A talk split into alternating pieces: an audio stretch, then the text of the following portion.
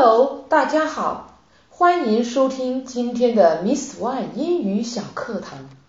今天的主题是上菜用餐。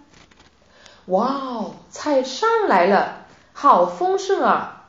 先来一口尝尝，味道很不错哦。朋友们也一起来尝尝吧。今天我请客，大家可以放开肚子吃。减肥的朋友也不要太节制，吃一顿饭没什么关系的。不过要先跟 Miss One 学学怎样用英语谈论上菜用餐哦。情景一：我饿了，快上菜吧。有这些表达方式，如 I am as hungry as a hawk。I am as hungry as a hawk。我饿极了。Hawk，hawk 名词，鹰，也可以这样说。I am as hungry as a hunter. I am as hungry as a hunter. 我饿极了。Hunter，hunter 名词，猎人。 还可以这样说：I have a wolf in the stomach. I have a wolf in the stomach. 我饿到极点。Wolf，wolf 名词，狼。Stomach，stomach 名词，胃。胃里有一只狼，是不是很有趣呢？情景二。 可口饭菜总让人赏心悦目，可以这样说，如 This looks delicious. This looks delicious. 这看上去真好吃。Delicious, delicious 形容词，美味的，可口的。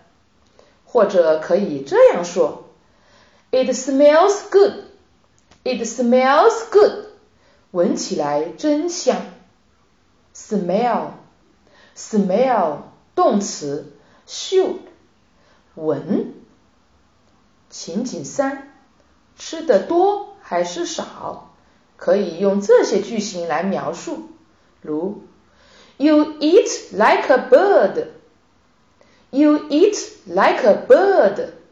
您吃这么一点啊。 Eat like a bird. Eat like a bird. 吃的极少。Bird, bird 名词鸟。啊，中国是用猫来描述吃的少，如吃猫食。Wow, you eat like a horse. Wow, you eat like a horse. 哇哦，您真能吃。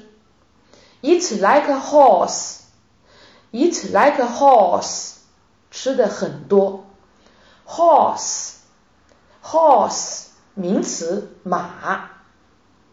情景四，挑食不好哦。有这些句型，如 Don't be picky about food. Don't be picky about food. 别那么挑食。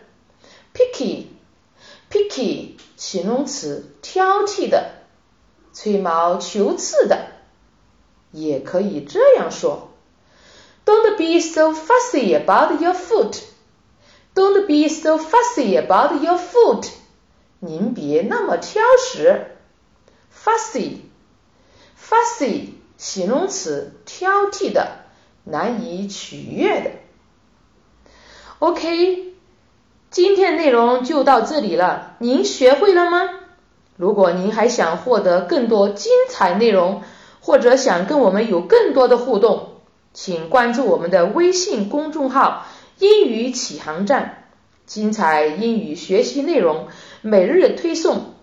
OK，that's all for today. See you next time.